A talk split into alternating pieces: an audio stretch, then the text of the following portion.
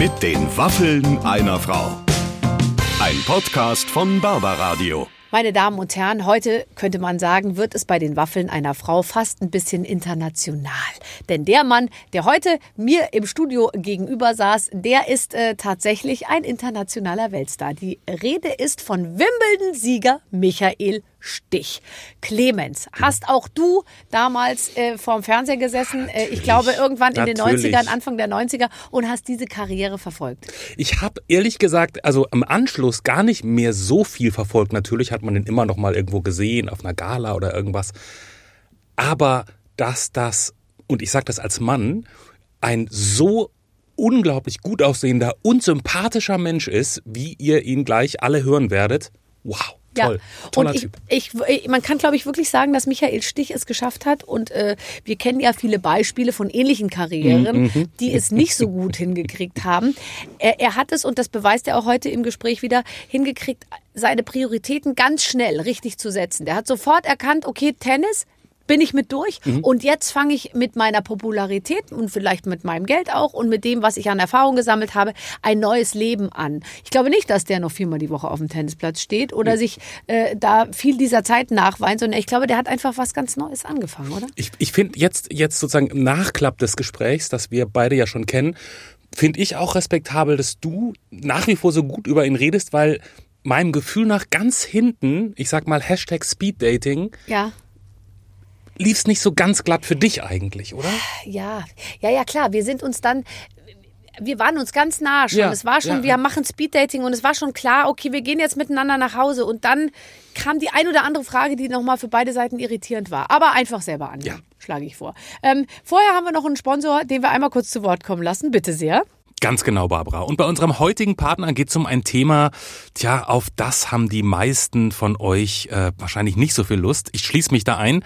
Versicherung. Ich meine, spätestens, wenn ihr euch mal euer eigenes Versicherungsportfolio anguckt, dann denkt ihr vielleicht ja auch mal gerne sowas wie, Mann, sind das überhaupt die richtigen? Sind die gut? Und äh, habe ich die zu einem okayen Preis abgeschlossen?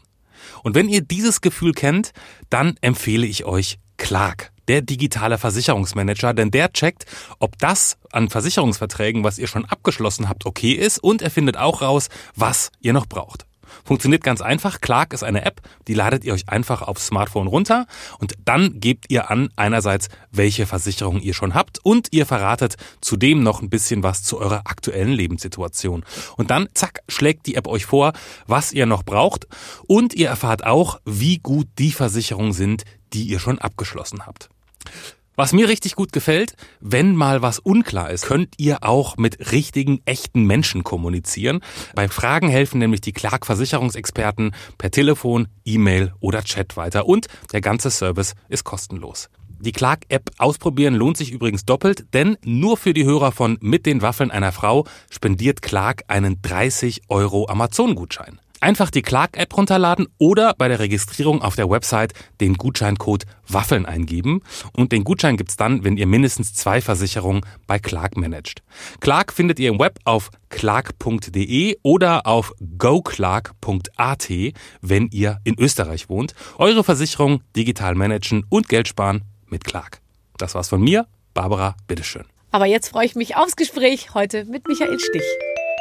So, meine Damen und Herren, heute wird's äh, ach interessant. Ich freue mich wirklich ganz besonders, dass ich ihn heute hier habe. Wir sind letztens zusammen geflogen, dann haben wir letztens uns zusammen im Restaurant äh, getroffen, saßen leider an getrennten Tischen und heute endlich mal zusammen, nicht so nah wie ich gern möchte, äh, getrennt mit bisschen Abstand, aber doch sehr herzlich. Michael Stich ist da. Vielen Dank für die Einladung. Hallo, Dankeschön. Hallo Barbara. schön, dass du da bist. Ähm, ich, ich habe mich gerade gefragt, weil ich so ein bisschen ähm, äh, über dich noch gelesen habe. Ich versuche mich ja jetzt nicht übermäßig vorzubereiten, aber ein bisschen doch. Wann hast du dein letztes Bild gemalt? Ähm, ich würde mal sagen Anfang des Jahres. Es ist noch im Work in Progress. Also es steht auf der Staffelei und es ist noch im Entstehen und im Werden. Und was denkst du, wann wird es ungefähr fertig werden? Wenn ich den Geistesblitz habe und das Gefühl habe, jetzt weiß ich, was ich damit final machen will. Hat jemals jemand deine Bilder gesehen? Nein. Also meine Frau logischerweise und Freunde haben es mal gesehen, so, aber ich habe sie noch nie ausgestellt. Aber ich trage mich mit dem Gedanken seit vielen, vielen Jahren. Aber in erster Linie mache ich es ja für mich selber, so, Ja. weil es ja auch eine Form der Möglichkeit des Ausdrucks ist, Themen für sich selber zu entwickeln, umzusetzen, auszudrücken, zu verarbeiten irgendwie.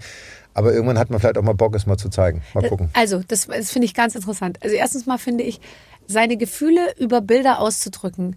Ich finde das so toll und ich finde, dass das Kinder so gut können, weil, weil Kinder nehmen einfach äh, einfach einen Pinsel und malen äh, irgendwas, was ihnen und dann und und und, und hinterher. Ich habe ein paar Bilder aufgehängt von meinen Kindern, wo man wirklich von Weiben so denkt, wow, Da- das da ist ist richtig was. cool. Ja. Und jetzt kommt's und dann komme ich ins Spiel und dann so kommen wir malen was und ich liebe malen, ja mit so tollen Stiften und so. Also jetzt nicht mit Öl, also ich male mit Stiften. Und dann male ich immer jetzt pass auf ein Haus, einen Baum daneben, einen Gartenweg, einen Zaun, manchmal noch ein Auto und dann denke ich mir, ich habe einen Knall. Ich kann überhaupt nicht meine Gefühle ausdrücken über, über, über Kunst. Wie, wie, wie muss man sich deine Kunst vorstellen? Total abstrakt. Ich kann überhaupt nicht zeichnen. Also Ja. ich habe keine Ahnung, einen Baum zeichnen, malen, was auch immer, dann die Figur, das wäre ein Strichmännchen. Also ich kann ich überhaupt nicht. Und es geht dann um Farben, es geht um Formen, es geht darum, dass du manchmal eine Phase hast, wo du denkst, jetzt bist du sehr strukturiert, dann malst du eher farbige Flächen und dann sind es Bilder, wo du sagst, jetzt geht es nur darum, irgendwie über die Farben, die ja unterschiedliche Dinge ausdrücken für einen selber, dann einfach Flächen zu bemalen. Und oft entstehen, oft hast du ein Konzept und sagst, jetzt male ich was.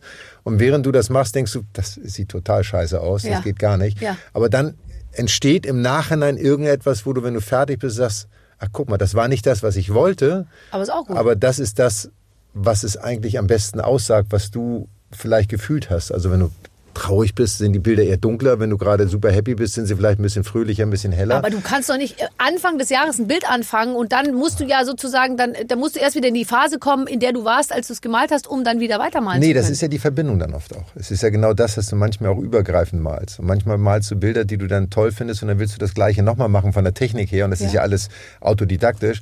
Und es gibt Bilder, die ich gemalt habe, die ich wirklich selber sehr schön finde, wo ich es wieder versucht habe und es nicht wieder hinkriege. So, und jetzt der nächste Schritt. Wir planen jetzt mit Michael Stich die, die Ausstellung. Wir, mir schweben die Deichtorhallen in Hamburg vor. Genau. Oder Super. irgendwas ähnliches. Du buchst sie, du organisierst, du zahlst, ich hänge meine Bilder einfach absolut, absolut. Gut. Großformatik.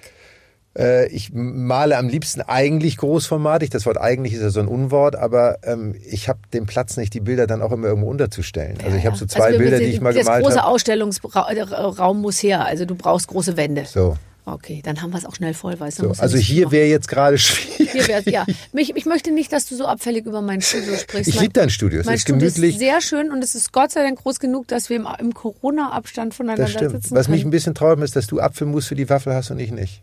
Aber das Denk ist mal okay. drüber nach. Ja, ich hatte Gummibärchen als Topping. Hast du es weggestellt? Ich habe es da runtergestellt. Möchtest du meinen Apfelmus Nein, haben? ich möchte nur meine Waffel gleich haben. Oh nein, ist das süß. Du bist der Ja. Erste, der seit langem sagt, er möchte eine Waffel haben. Ja, ich Weil viele- liebe Waffeln. Ich hatte ehrlicherweise darauf gehofft, dass sie noch warm sind. Ich auch. Und das ist dann, ich liebe Waffeln, also wenn du auf der Tour bist, äh, in Amerika ist das ja so klassisch, die belgische Waffel, diese ganz dicke auch noch.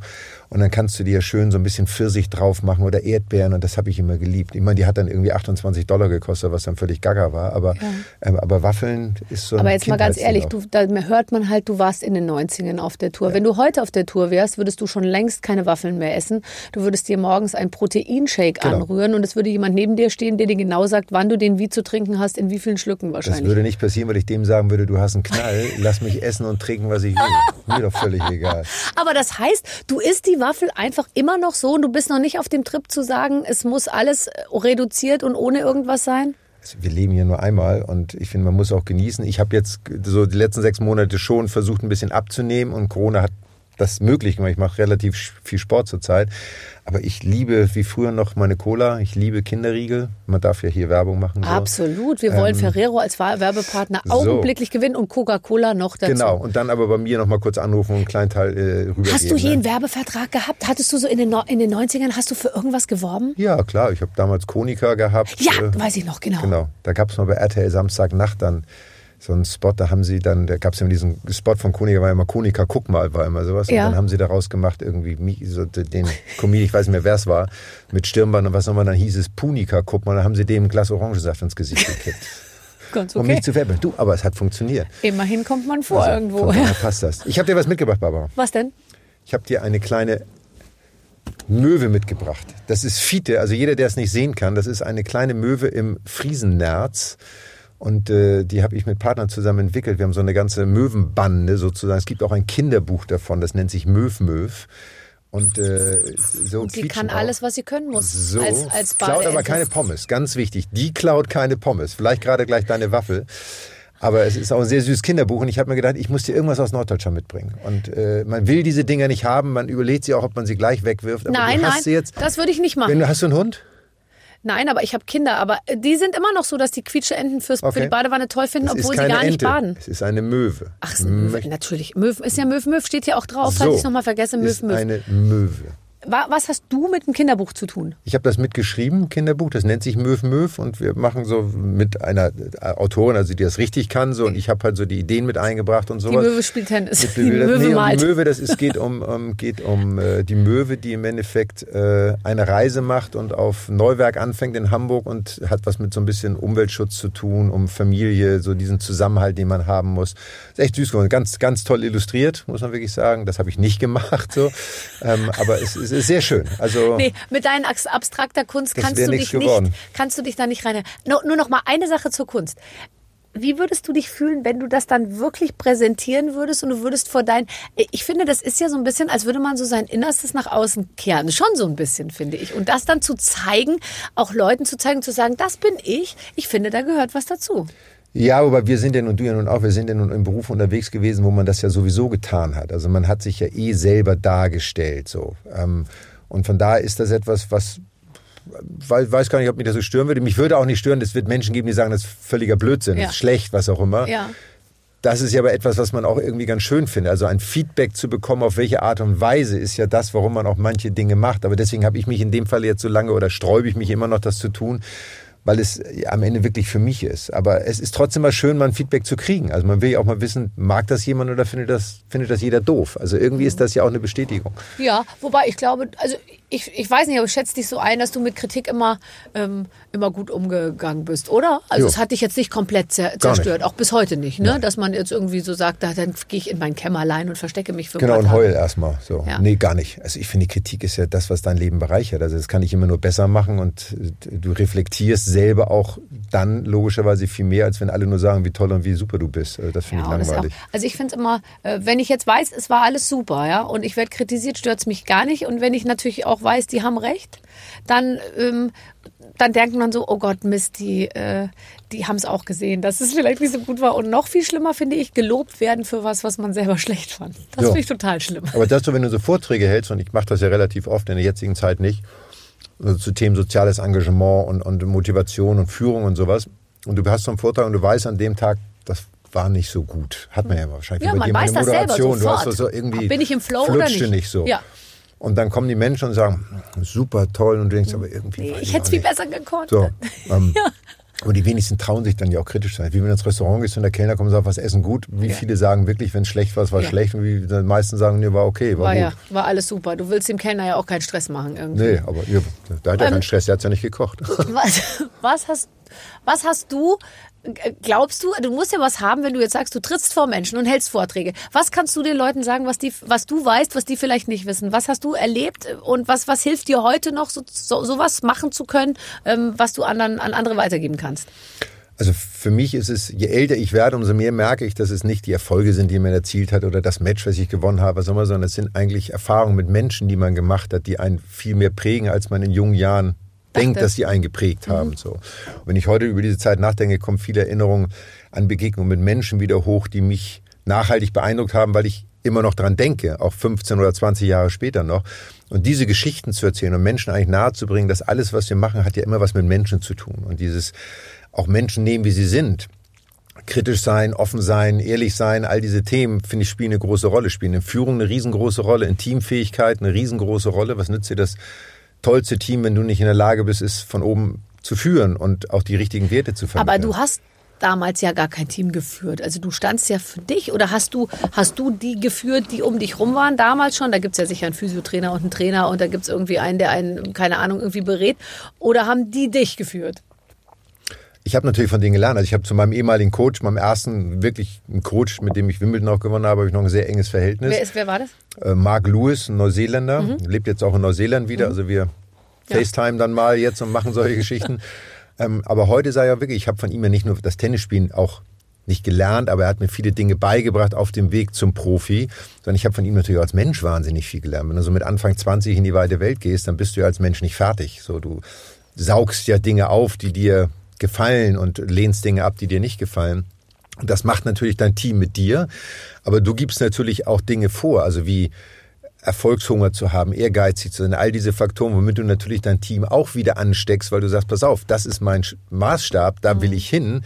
Und das schaffe ich nur, wenn ihr hinten im Backoffice sozusagen auch genau den gleichen Anspruch habt und nur so kommt es dann am Ende auch zusammen. Ich kann mir jetzt wirklich nicht vorstellen, wie ein, also ein, du, du bist ein perfekter Spieler, ja, oder, oder du kannst ja alles. Was macht dann so ein Coach mit einem, äh, acht Stunden am Tag sitzt der dann da. Der sagt ja nicht zu dir, geh mal mehr in die Knie oder oder oder oder mach mal mach mal äh, mach mal mehr Beinarbeit oder und der sagt ja auch nicht den ganzen Tag morgen stemmen wir mal äh, 90 äh, Kilo irgendwie hoch, sondern der sagt dir der sagt dir doch die ganze Zeit das hat ja alles nur mit dem Kopf zu tun, was der dir sagt. Ja, oder? aber das ist ja so ein bisschen wie hier. Weißt du, du kommst, du machst deine Sendung, du hast deinen Radiosender, all das. Aber du gehst ja nicht hin und steckst die Technik ein. Und du steckst nicht die richtige Stecker. da täuschst du dich. Das ich mache ich erst an, die Waffeln, die, dann stecke ich die Technik die ein. Waffeln? Und dann halte ich hier die ganzen Mitarbeiter bei Laune. Das ist ja hier, der ganze Bums hier gehört ja mir. Nee, Quatsch. Ich komme hierher und dann äh, freue ich mich immer, dass mir jemand einen Joghurt zubereitet hat und dann, ich glaube, jemand anders steckt die Stecker ein. Ja, aber ich, das will ich damit sagen. Es, diese ganzen Dinge greifen ineinander. Damit du deine beste Leistung bringen kannst, brauchst du Menschen, die dich dabei unterstützen. Und so ist es natürlich bei so einem Trainer auch. Der bringt mir nicht bei, wie du die Foren spielst. Das machen sie in jungen Jahren, in Kinder Kinderjahren. So. Ja. Aber der hilft dir natürlich dabei, wenn du dich auf ein Turnier, auf ein Match vorbereitest, dafür zu sorgen, dass du dich wohlfühlst, dass du entspannt bist, dass du mit ihm über das Match sprechen kannst, über den Gegner, taktische Themen zu besprechen. Der erinnert dich vielleicht daran, dass du vielleicht deinen Schläger nochmal bespannen lassen solltest, weil du es vergessen hast. Oder all, also genau dieses Ineinandergreifen von Faktoren, mhm. dass du, wenn du auf dem Platz stehst, deine beste Leistung abrufen kannst. So. Ja. Und wenn du es nicht tust, bist du natürlich selber nie schuld, sondern es ist ja immer jemand anderes ja, schuld. Der Coach. So. Im, Best, Im schlimmsten Falle der Coach. Ja. So. Aber ähm, und das ist, glaube ich, in allen Lebenssituationen gleich. Natürlich bist du dann auf dem Platz alleine, wie wenn du auf der Bühne stehst, dann bist du alleine und musst ja, einfach sagen. Da kann dir auch keiner helfen. Aber ist das nicht die größte Lehre, die man aus allem zieht? Wenn du dann da rausgehst, dann musst du es halt auch machen. Ich finde immer das Ganze drumherum und toll und du kriegst nochmal einen warmen Tee angereicht und einer sagt noch, du bist super und dein Kleid ist toll oder dein Schläger ist neu bespannt und dann gehst du raus Klar. und dann musst du es alleine hinkriegen. Und das finde ich immer, wenn man das dann irgendwie, das kannst du auch, wenn die Leute immer so fragen, ja und dann was macht man mit der Aufregung und so, nichts. Man ist einfach sehr aufgeregt. Punkt. Ja, und da muss man dann durch. Ja, ich habe das eine Situation, da war ich mit einem Freund beim Champions League Finale Bayern, die ja nun gestern gerade gewonnen haben, aber das war damals als sie in Entschuldigung bitte, ich bin Bayern. Ja, also zumindest also ich Du hast mitgespielt quasi. Ich habe es ne? mitgekriegt, ja. Ähm, und da waren wir im Stadion, als sie gegen Chelsea verloren haben zu Hause. Ja. Und dann kam das Elfmeterschießen und mein Freund, totaler Bayer-Fan, sagte, oh, jetzt müssen die armen Spieler da unten zum Elfmeterschießen. Dann habe ich ihn angeguckt, weißt du was, das ist der genau der Grund, wofür du das als Sportler ja. eigentlich machst. Mal, für dich, für mich war es in Wimbledon auf dem Center Cup vor 16.000 Menschen, war dafür habe ich das alles gemacht. Und natürlich bist du aufgeregt, aber es ist ja alles positiv. Das ist ja nichts, was dich hemmen sollte.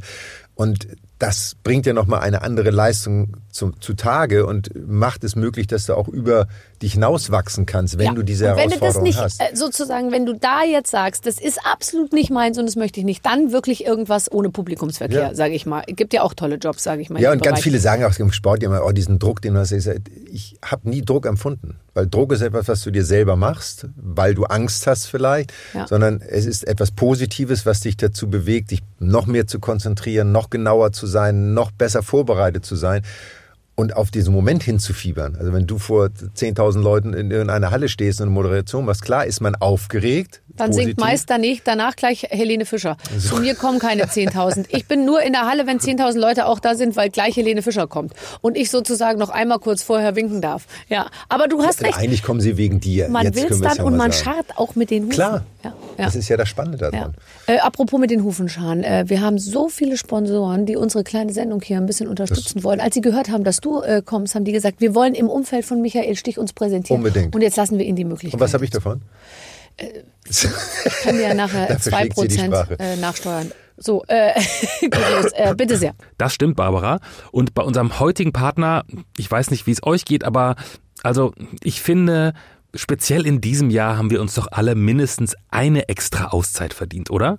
Und falls ihr jetzt gar nicht wüsstet, wohin, habe ich einen Tipp von unserem heutigen Partner. Wie wär's mit Oberstdorf? Denn Urlaub in Oberstdorf, das heißt abschalten, durchatmen und entspannen. Und zwar bis Ende November, weil so lang geht da die Wandersaison. Und äh, dass ihr hier so grandios abschalten könnt, liegt natürlich an der landschaftlichen Vielfalt der Allgäuer Alpen. Also ich sag mal Hashtag wuchtige Felsberge, Hashtag saftige Bergwiesen, Hashtag fantastische Ausblicke.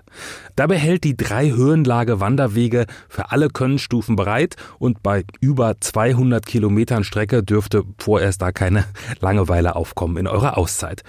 Ich finde dann ja immer, wenn man das gemacht hat, wenn man so einen ganzen Tag draußen war und gewandert ist und dann abends zurückkommt, so ein Bergkäse oder so einen Kässpatzen sich gönnt, nie schmeckt das so gut wie nach einem Tag in der Natur. Wenn ihr da Bock drauf habt, Heimweh nach Oberstdorf, dann empfehle ich euch, guckt doch erstmal ins Internet als erste Anlaufstation auf oberstdorf.de und von da aus dann ab in die Berge. So viel von mir, Barbara, bitteschön. So, und jetzt sind wir auch schon wieder zurück. Ähm, toll, toll, dass unsere, unsere Sendung hier so gefragt ist äh, als Werbeumfeld. Das gefällt mir natürlich sehr, sehr gut. Ähm, ich frage mich immer, ich, also ich bin zum Beispiel das Gegenteil, glaube ich, von dem, was du bist. Ich bin äh, absolut kein, ich kann mich überhaupt nicht anstrengen. Wenn es richtig doll anstrengend wird, kneifig. Also ich kann gut rausgehen und so Leistung abliefern, aber wenn ich wenn ich, wenn's, wenn ich, wenn es in so eine Ehrgeizrichtung geht, das kann ich halt nicht mehr. Da, da, da, geh, da scheue ich sofort und fahre rechts ran und denke mir, nee, lass mal die anderen vor. Ich, ich merke das immer in so Spielen. Ich mache diese Sendung mit Jauch und Gottschalk und immer wenn es darum geht, dass man wirklich sozusagen so, da, ich, ich, ich merke dann, wie ich dann, ich habe überhaupt nicht so einen Ehrgeiz, ja. Also ich kann gut so Fragen beantworten und so, aber wenn es in so eine sportliche Richtung geht, denke ich mir, oh, das kann ich eh nicht und dann versuche ich es gar nicht erst.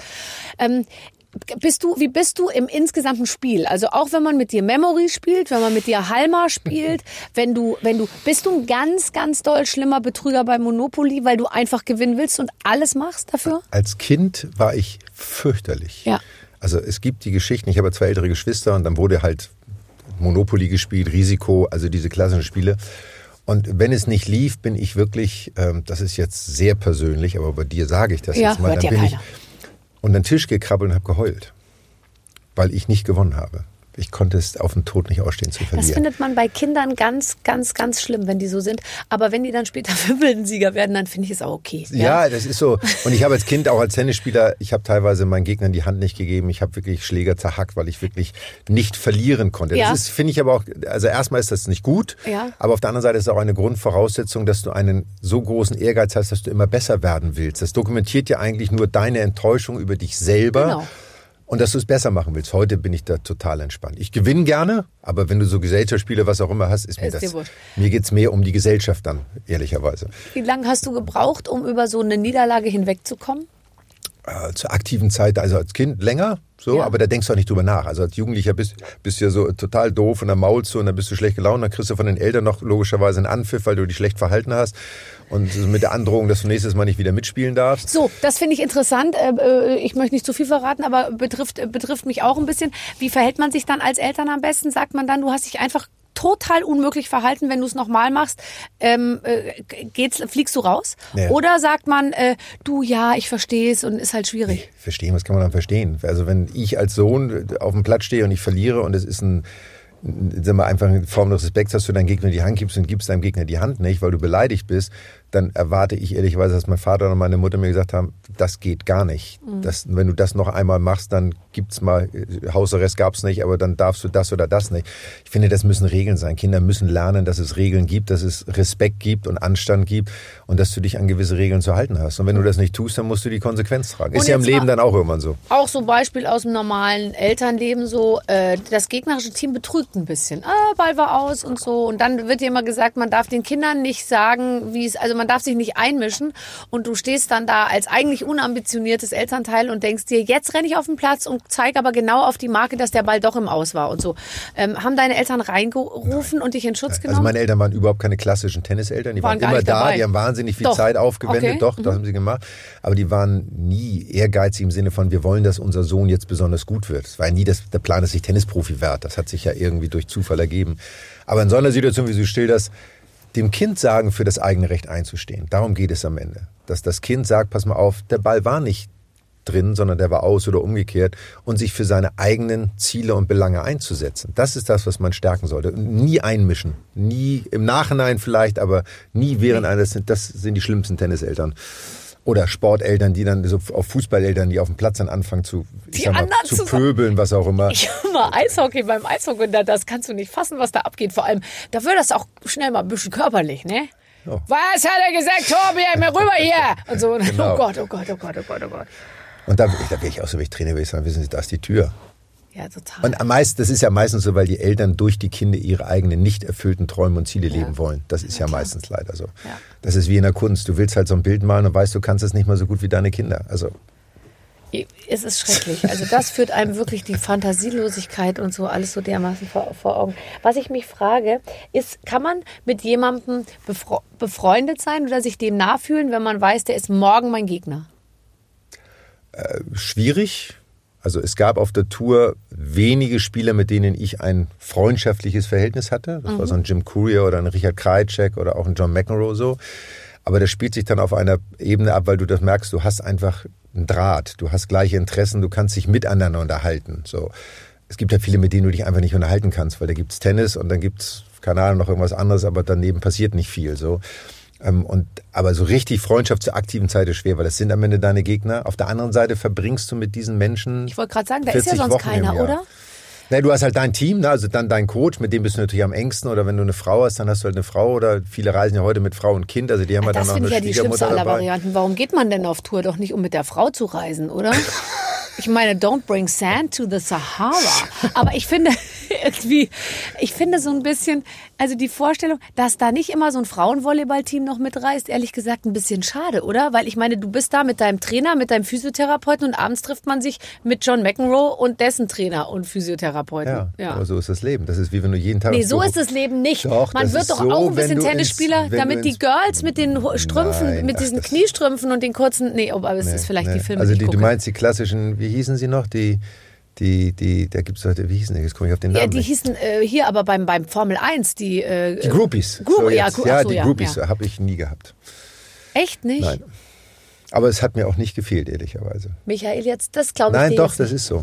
Das Echt, ist wirklich ja. so. Aber so, also ne, gut, das Gute ist ja, dass du auch bei Groupies in eurem Bereich, selbst wenn man sie hätte, du kannst ja mal deine Kollegen fragen, die reisen ja nicht mit. Das heißt, du hast ja in jeder Stadt dann wieder, fängst du wieder bei Null an, weißt du, und hast wieder neue Chancen. Du schleppst ja nicht die, die äh, Frau, die, äh, die auf die Nerven geht, sozusagen, die reist ja nicht hinter dir her. Das können die ja nicht. Das heißt, du hast dann in jeder Stadt eine neue, Ich habe darüber Chance. nie nachgedacht und deswegen ähm, hat sich mir das nie ist offenbart. auch dieses mühsam, Thema. jeden Abend da wieder in so eine Bar gehen und dann so und so, ah, ich bin Tennisspieler, oh ja, really? Und oh Gott. Du weißt doch, wie Oder? das ist. Egal, wo du hingehst, die Leute quatschen dich immer an, die reden dich von der Seite an und du musst dich immer nur wehren. Du musst sie alle immer nur wegstoßen. Ich, Ja, es ist doch. ja, inzwischen, ich stelle mich jetzt mehr zur Verfügung als früher, so, weißt du? Weil ich merke auch jetzt. Also du gibst deine Handynummer gerne raus. Angebot Du sagst gerne, Nachfrage wo du wohnst. Gerät langsam in Genau. so eine, weißt du, es Äh, ist jetzt du langsam meinst, wir kommen in das. Alter. Du bist ja noch viel jünger als ich, also von Ich, daher. wir sind, ich bin eine ganz andere Generation Ja, ja, als du ja, tatsächlich.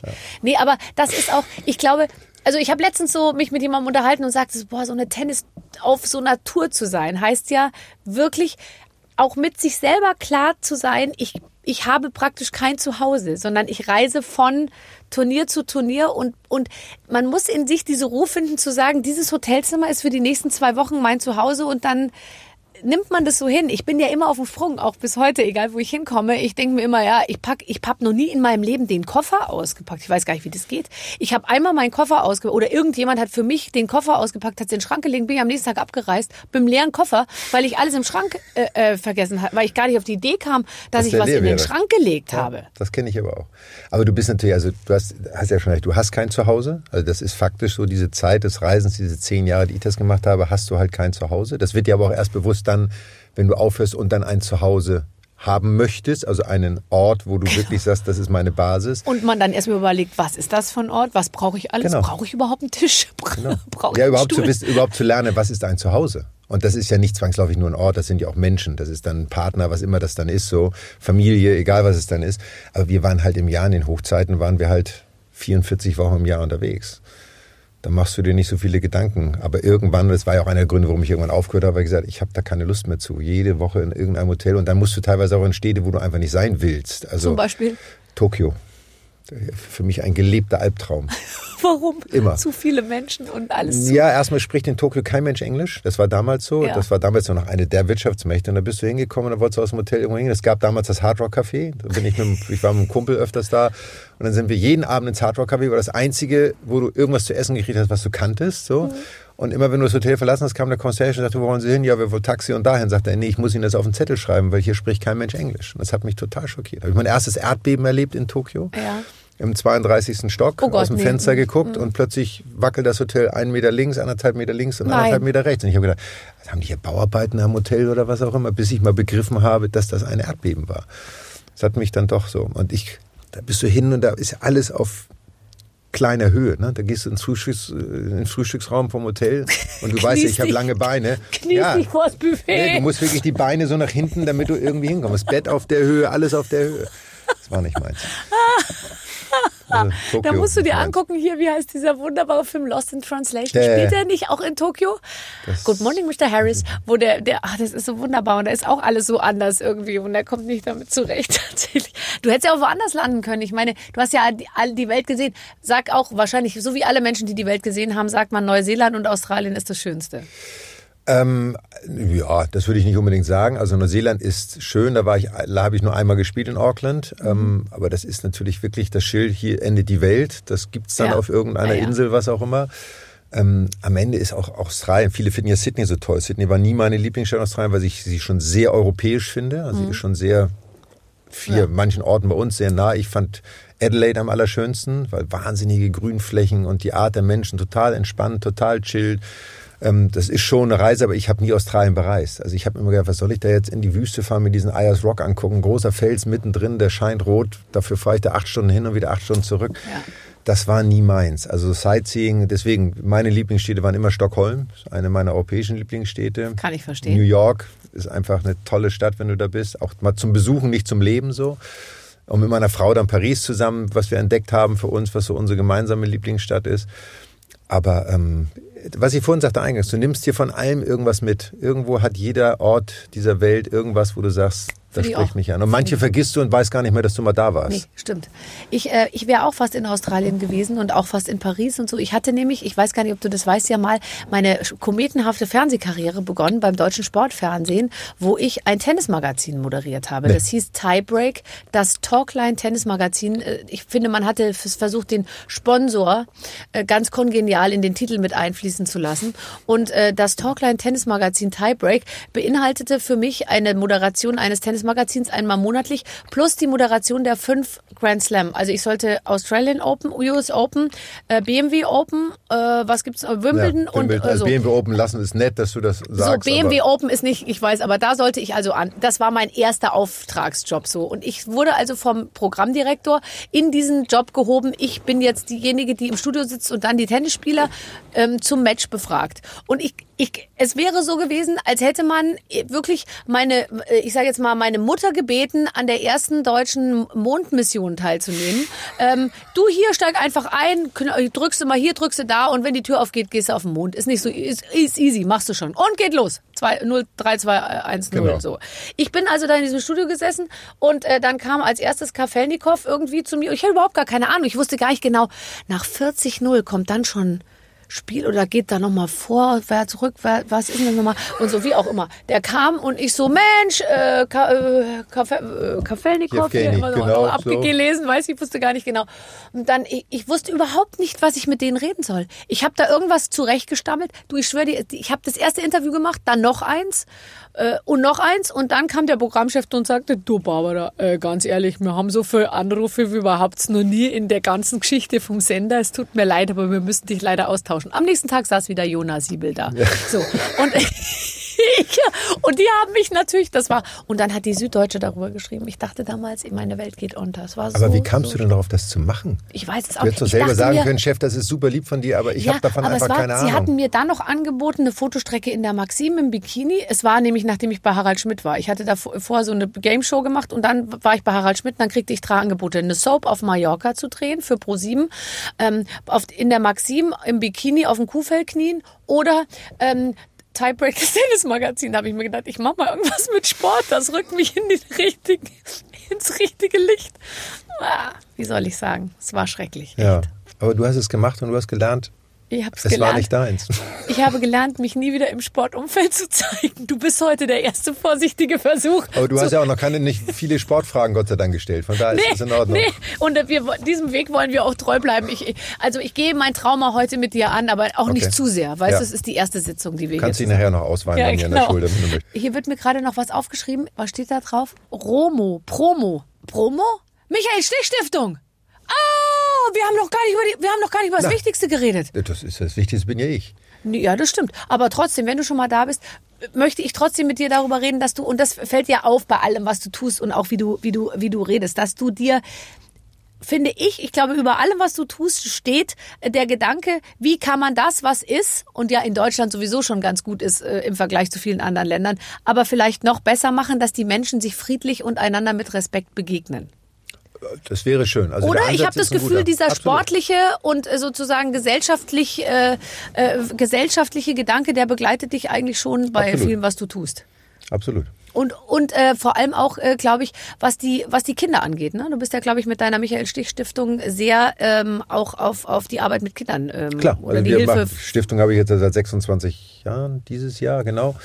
Ähm, was ja schon eine verdammt lange Zeit ist. Wahnsinn. Ähm, und setzen uns für HIV-infizierte und betroffene Kinder ein. Mhm. Also das Thema HIV-AIDS ist ja immer noch ein großes Thema, Thema. logischerweise. Tust du das auch in Deutschland? Also Ausschließlich Deu- in Deutschland. Ausschließlich in Deutschland. Was, was ja auch interessant ist, weil man immer ja oft denkt, ach, die Kinder, ähm, äh, die HIV infiziert, vielleicht ja teilweise auch auf die Welt kommen. Äh, sowas gibt's in Deutschland nur ganz selten. Es stimmt aber nicht. Also passiert. Ja, es, es gibt in Deutschland, sind wir offiziell, glaube ich, 400 und Ja. inoffiziell sind es wahrscheinlich 650, wie auch immer. Als ich anfing, waren es 1500. Also die Zahlen nehmen schon an. Natürlich viele Migranten jetzt auch, die kommen oder Mhm. auch äh, äh, Zuwanderer, die das mitbringen. Aber es gibt natürlich auch immer noch äh, andere Menschen, wo man sich dieser Thematik nicht bewusst ist. Und eine, eine schwangere Frau macht ja nicht zwangsläufig verpflichtend einen HIV-Test, sondern den musst du ja persönlich beauftragen, Mhm. Ja, weil sonst darf Ja. der Arzt das ja nicht. Ja. Was ja schon auch so ein bisschen merkwürdig ist. Finde ich auch übrigens. Weil Warum es geht ja nicht um die Frau, es geht ja Nee, um das Gesinn, Gesundheit des Kindes. Ja, so. und darum Ähm, einfach alles äh, äh, Mögliche zu So, tun. Und inzwischen absolut. gibt es ja Gott sei Dank viel. Als du angefangen hast,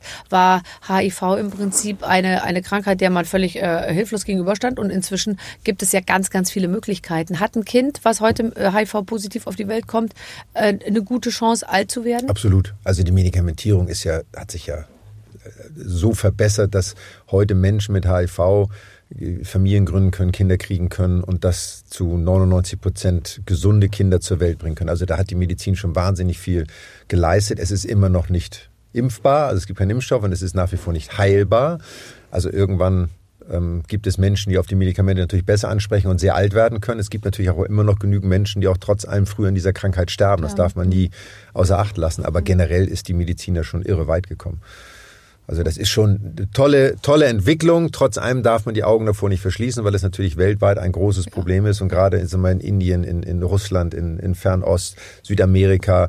Und es wird ja kaum noch darüber geschrieben. Am Welt-Aids-Tag sind immer alle ganz betroffen und äh, auch Dietz, wenn du die Internetzahlen anguckst, das war mal da oben und jetzt ist es da unten die Aufmerksamkeitsrate. Also Ja. es ist halt kein Thema, was Medien, was Zeitungen, was, was auch immer verkauft. So. Ja, ja, ja. Es ist halt da. Ja, aber du kümmerst dich drum. Ich gebe mir Mühe zumindest. Das ist wunderbar. Ich habe noch ein Spiel und da weiß ich gar nicht, worum es geht. Vielleicht sind es ja Sportfragen. Äh, Die Redaktion hat was vorbereitet. Oha. Ich lasse mich überraschen. Lieber Michael, liebe Barbara, ihr beiden kennt euch noch nicht gut. Um Fahrt ins Gespräch zu bringen, spielt ihr jetzt Speed Dating. Barbara hat, wir brauchen keine Fahrt in unserem Gespräch, Michael. Das Ich haben denke wir auch hier völlig falsch eingeschätzt. Hat eine Liste an Fragen, die gewöhnlich beim Speed Dating erfragt werden. Versucht bitte schnell zu antworten. So. Oha. Also, musst- Moment mal, ganz kurz fragen. Das heißt, das funktioniert nur, wenn wir die gleiche Antwort geben oder was hat, hat das für einen Hintergrund? Ziel ist, dass wir am Ende zusammen sind. Okay, Nein. Okay, gut. Nein, es geht Nein. nur darum, möglichst viel über dich zu erfahren. okay. Aber wir antworten ja beide. Also du antwortest ja auch. Genau, und ach, dann gucken wir nach Übereinstimmung. Du hast recht. Siehst du, du hast gleich gecheckt, worum es geht. Du musst den, ähm, oh, jetzt langsam wird's echt eng mit 12 Punkten. Könnt ihr mir demnächst in 14 Punkt ausdrucken, bitte? Oh, es ist so hart. Ich könnte das gar nicht lesen. Also ich bräuchte 16 Punkte. Sag mal, Ja, hast ja, du eine Brille Handy, schon? Oh, Ja klar, auf dem Handy habe ich die, kennst du fette Schrift, wenn du fette Schrift einstellst? Ich habe die fetteste Schrift, die du Ich dir habe das so einstellen kannst, eingestellt, dass Barbara Schöneberger nicht mehr in eine Zeile Ja. geht bei mir.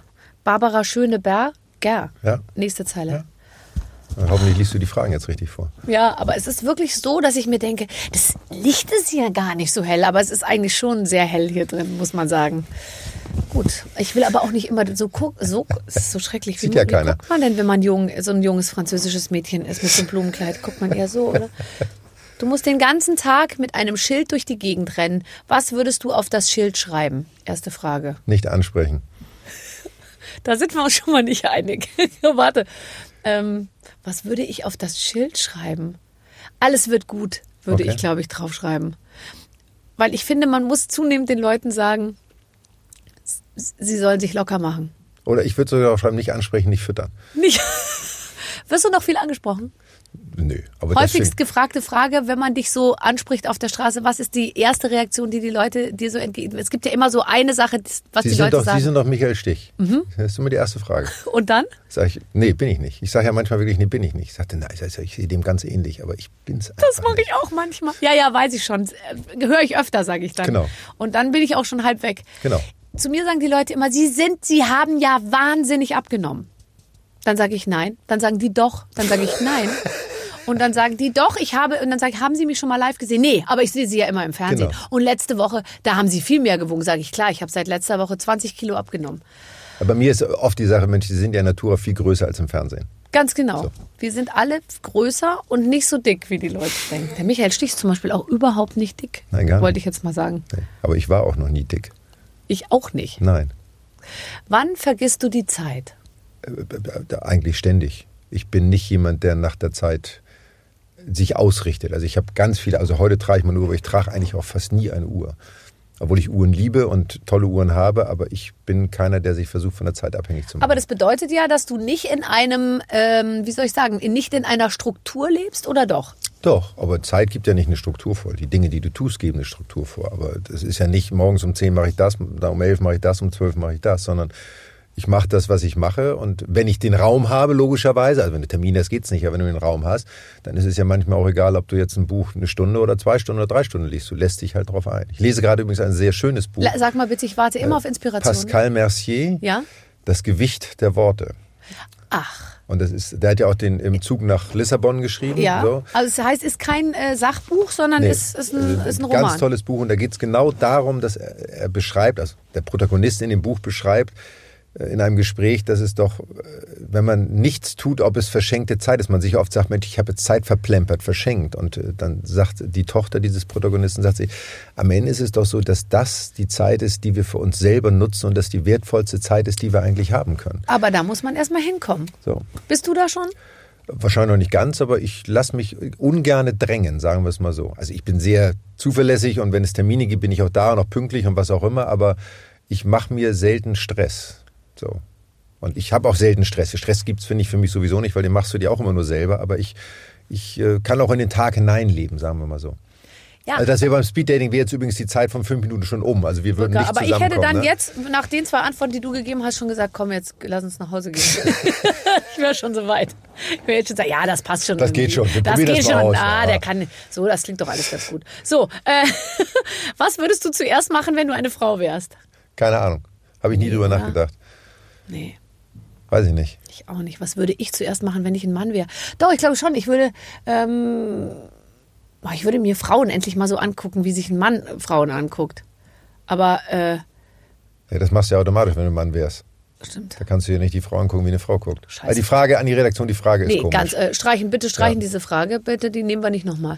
Was ist deiner Meinung nach das schönste Land? Das schönste Land, Deutschland. Ja, gell? Ich finde auch Deutschland hat echt viel. Und Österreich und Schweden. Schweden ist schön, aber also wenn du mal alles nimmst und wenn unter Schönheit nicht nur Landschaft packen würdest, sondern auch Lebensqualität und all das wir haben, können wir uns so unendlich glücklich schätzen, in diesem Land zu leben. Ja, gell? Und das zu haben, was wir haben und äh, das, ich möchte, möchte nirgendwo anders leben. Ich kann es kaum erwarten, mit meinen Kindern durch die Welt zu fahren und alle möglichen schönen Flecken zu sehen, aber eben auch ihnen endlich zu zeigen, wie anders es überall sonst zugeht. Ja. Weil man es wirklich immer nicht, ich, man kann es ganz schwer, ganz schwer erklären. Man weiß es eben erst dann zu schätzen, wenn man es mal anders gehabt hat und Ja. woanders gelebt hat. Und auch das kann toll sein, aber man hat immer diesen Rückzug zu Augen. Ich kann ja immer wieder nach Hause zurück. Ja, ja, stimmt. Äh, oh, wie war dein erster Kuss? Äh, Ich muss das fragen. Ich würde das nicht fragen, Keine wenn Ahnung. ich das nicht. Keine Ahnung, oder? Hast du alles noch vor dir? Komm noch. Äh, 35 Jahre her wahrscheinlich oder 40, keine Ahnung. Weißt du noch, was du vor 40 Jahren gemacht hast? Ich weiß definitiv, dass äh, der Junge, den ich geküsst habe, als allererstes würde ich mal sagen, ist dann äh, fast direkt danach homosexuell geworden. Das meine ich im Ernst. Das ist alles nachvollziehbar. Ich habe den dann Jahre später irgendwie, da war der schwul, da dachte ich mir, das gibt's doch nicht. Ich habe den einmal geküsst und da hat er sich sofort Ja, gedacht, nee, das ist es das ist nicht. es nicht. Das kann's nicht sein. Kann ich mir nicht vorstellen, aber oder ihr wart so jung, dass es dann irgendwie. Ja, aber erster Kuss, oh Gott, oh Gott. So, was ist dein Lieblingstag der Woche und warum? Habe ich nicht. Habe keinen Lieblingstag. Ich weiß, ich bin total langweilig, was solche Geschichten aber ich habe keinen Lieblingstag. Es ist. Gut, dass wir schon im Bett sind, weil äh, sonst würde ich jetzt ein bisschen nochmal anders überlegen. Hast du einen Lieblingstag? Also Sonntagabend ist es nicht, obwohl ich ja jetzt auch nicht so ein Montag bis Freitag äh, Leben lebe. Aber äh, Sonntagabend kriege ich, re also wenn D D D D Tatort äh, Melodie äh, kommt, denke ich immer, oh Schon Sonntagabend. wieder. Die Woche schon wieder. Schon wieder eine Woche rum und ich habe nichts aus meiner Zeit gemacht. Ge- Genau, So. siehst etwas, was du so nie sagen würdest. Ja, okay. Also äh, und hast du einen, einen Moment in der Woche? Also ich habe schon doch so einen Freitagabend bin ich oft in der äh, in der Talkshow und dann weiß ich, wenn ich jetzt nach Hause komme, ist ist Wochenende. Das finde ich schon schön. Schon Ja, aber sowas wie so eine Talkshow, wie so einen festen Ja. Anlass habe ich ja nicht. Weißt Ja, du, ja, meine stimmt. Anlässe sind ja nicht so, so, dass ich jede Woche sag mal, immer weiß, dann mache ich das oder dann mache ich das. Du bist total frei. Ich bin mehr oder weniger frei. Ich habe zwar auch meine Verpflichtungen, aber, ähm, aber die sind ja nicht jetzt auf Wochentage bezogen. Aber es wirkt auch so, passiert. als hättest du genug verdient. Ich frage das nur wegen Speeddating. Ich könnte mich von dir aushalten lassen. Ich könnte für uns beide sorgen. So. Und du müsstest deinen wird ein Lebensstandard nicht runterschrauben. so, wie hast du heute Morgen gefrühstückt? Ich habe mir einen äh, Smoothie gemacht. Oh, okay. Ehrlich, den habe ich mir ins Auto genommen und dann habe ich mir einen Smoothie mit Erdbeeren, Blaubeeren, einem Pfirsich, einer Banane, etwas Cranberry-Saft und etwas Quark da rein. Zack. Und du hast ihn denen nicht übers Hemd geschüttet. Nein, zumindest habe ich mir die größte Mühe gegeben. Hier ist irgendwas anderes ein Fleck, aber Das mir macht nichts. nicht Ich gucke mir das gleich genauer an. Ähm, womit hast du dein erstes Geld verdient? mit gar nichts oder mit dem, Tennis? Mit dem Austragen des, äh, der Clubzeitschrift meines alten Tennisvereins. Nein. Ja, klar. Mein Bruder und ich sind dann rumgefahren und haben dann zweimal im Jahr, gab es zwei Ausgaben, soweit ich das weiß. Einmal im Frühjahr und einmal im Herbst, wenn das Wetter echt scheiße war. Das hat nicht so viel Spaß gemacht. Aber damit haben wir unser erstes Geld verdient. Da wurde dann aufs Fahrrad und dann so Satteltaschen, wie man es früher noch kannte. Und dann waren da diese ganzen Stau und dann musstest du die ganzen, hast du eine Liste und dann musstest du die ganzen Mitgliederadressen abfahren und dann musstest du das Die wohnen ja auch nicht alle in einer Straße, also musste man ein bisschen rumfahren. Definitiv nicht. So hatten wir aufgeteilt in Bezirke und so hat jeder seinen Teil dazu beigetragen. Und als es dann schon ein bisschen besser lief und es sozusagen über die Pfennigbeträge hinausging, als du dein erstes wirkliches Preisgeld gewonnen hast, kannst du dich noch erinnern, was du da, hast du auch mal so gesagt, jetzt schlage ich mal über die Stränge oder hast du damals schon gesagt, ich leg's mal auf die Seite? Also mein Vater ist ganz klassischer Kaufmann, so und da war immer, wer den Pfennig nicht ehrt, ist des Talers nicht wert. Und ich habe so kleinere Preisgeldturniere im Norden gewonnen, so äh, in Halstenbeck-Relling, in Kellinghusen, so da gab es dann mal 1500 D-Mark, auch mal 2000 D-Mark, das war für mich ja unfassbar 2000 viel Geld. So mit 18 irgendwie sowas. Und als ich dann irgendwann zusammen habe ich mir mein erstes Auto gekauft. Ein Golf C. Mit so einem Aufkleber, so einem Rabbit-Aufkleber hinten drauf. Ein Rabbit-Aufkleber? Ja, keine Ahnung, da war da drauf, als ich das Auto gekauft da, habe. da stand Rabbit oder da war Da ein? war zwei, da war so ein kleiner Rabbit und dann stand daneben Rabbit. Ich habe nie herausgefunden, was das für eine Bedeutung hatte. Das haben die Mädchen sehr gut verstanden, die hinter dir hergefahren sind. So denkt auch nur ein Mädchen. Da vorne ist er, der Rammler. Der, Schön. dein Lieblingsfilm? Schweigen der Lämmer finde ich großartig, den Ja. ersten Teil, also speziell den ersten Teil. Ja. Ähm, und ich bin großer Clint Eastwood-Fan. Also immer gewesen schon. Und äh, seine alten Western fand ich immer. Und warst du mal seit Sensationell. 1985 noch mal im Kino? Ja, aber das sind keine Lieblingsfilme. irgendwie. Was, machst du mich eigentlich von der Seite hier an? Überhaupt Ich glaube, es. Ich hab geht ja los. schon ich bin jetzt schon wieder auf der zwei- Bettkante. Nein, Nein, die Jeans schon wieder Na, an ja, und die Schuhe schnüre ich mir gerade. Ja, Entschuldigung, warte, warte, ich hole Also- zurück. Bleib doch noch. Äh, Nee, welches, läuft nicht rund. Jetzt bin ich sauer.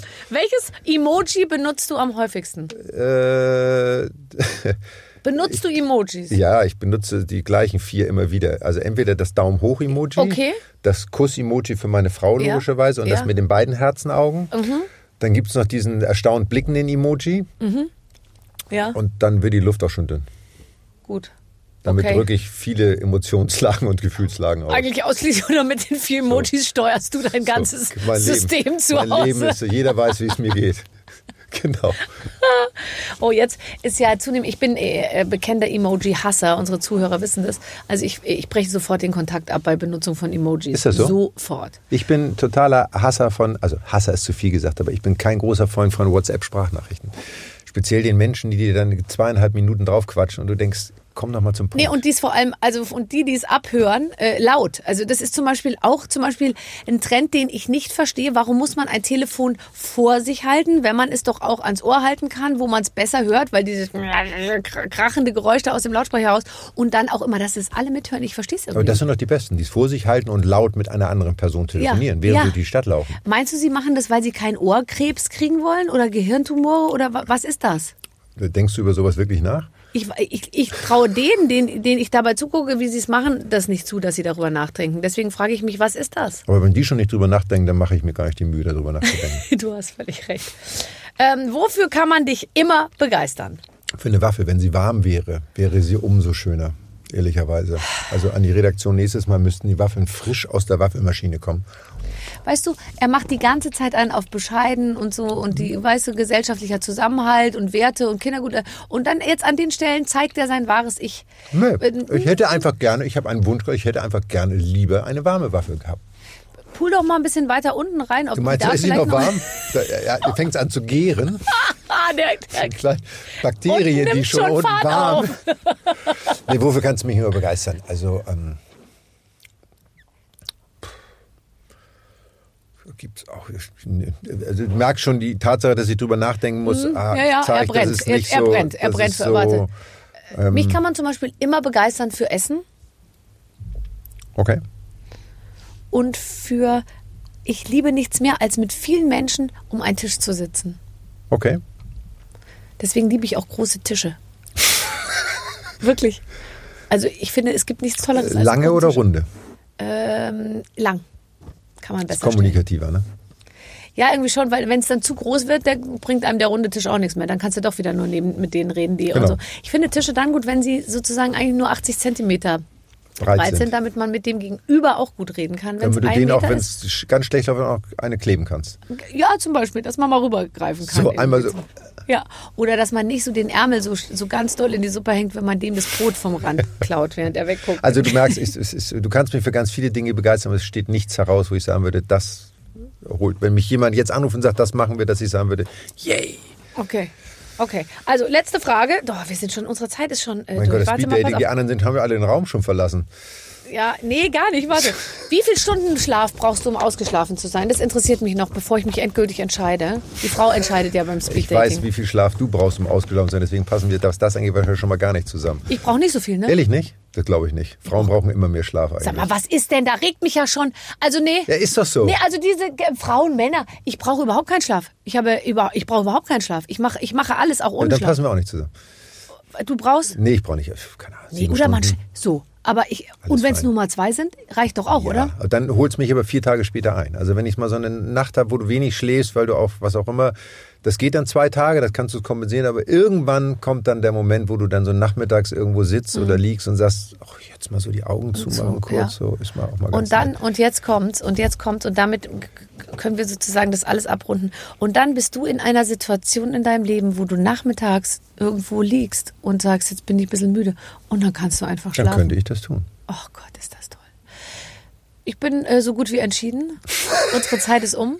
Michael, es war mir Barbara. ein inneres Fest, dich hier heute begrüßen zu Vielen dürfen. Dank, dass ich da Ich sein packe durfte. dir jetzt in das Tütchen noch meinen Apfelmus ein. Das darfst du dir alles mitnehmen. Ich dachte, du flößt mir den jetzt ein, oben auf die Waffel drauf. Weil ich habe jetzt, das noch zum Abschluss, ich habe die oberste Waffel gegessen. Bin Das- ich eigentlich der Erste und Einzige, der hier wirklich eine Waffel gegessen Nein, hat? aber es stimmt halt, am Anfang war die Waffel noch so, so im Vordergrund irgendwie in den Gesprächen immer und jetzt sind wir irgendwie inzwischen fast fast bei der hundertsten Folge und ehrlich gesagt, äh, die Waffeln sind jetzt, weil es gibt jetzt auch immer so viel zu reden und dann manchmal vergesse ich tatsächlich das Essen.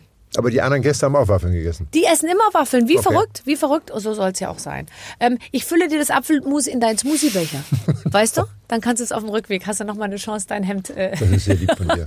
Also, ich freue mich wahnsinnig. Vielen, vielen Dank, Michael Stich. Danke, Tschüss. dass ich da sein durfte. Tschüss. Vielen Dank, liebe Freunde. Ja, wie es ausgeht, das äh, lassen wir offen, Clemens. Ne? Wir Ja. können auch nicht alles verraten. Nein, nein, nein. nein, nein, nein, nein. Ähm, äh, ansonsten, wer jetzt noch ein bisschen Zeit hat und vielleicht auch Lust gekriegt hat auf dieses Format, wir legen natürlich auch noch sämtliche andere Gespräche ans Herz und wir haben derer viele. Von äh, Schauspielern über Sportlern bis hin zu Influencern. Sie waren alle bei uns Ja. und alle waren sie lustig und alle hatten sie was zu sagen. Die meisten zumindest. Einfach irgendeinen Prominamen ausdenken, ist bei uns in der Liste. So kann Ja, man es sagen. sie waren alle hier.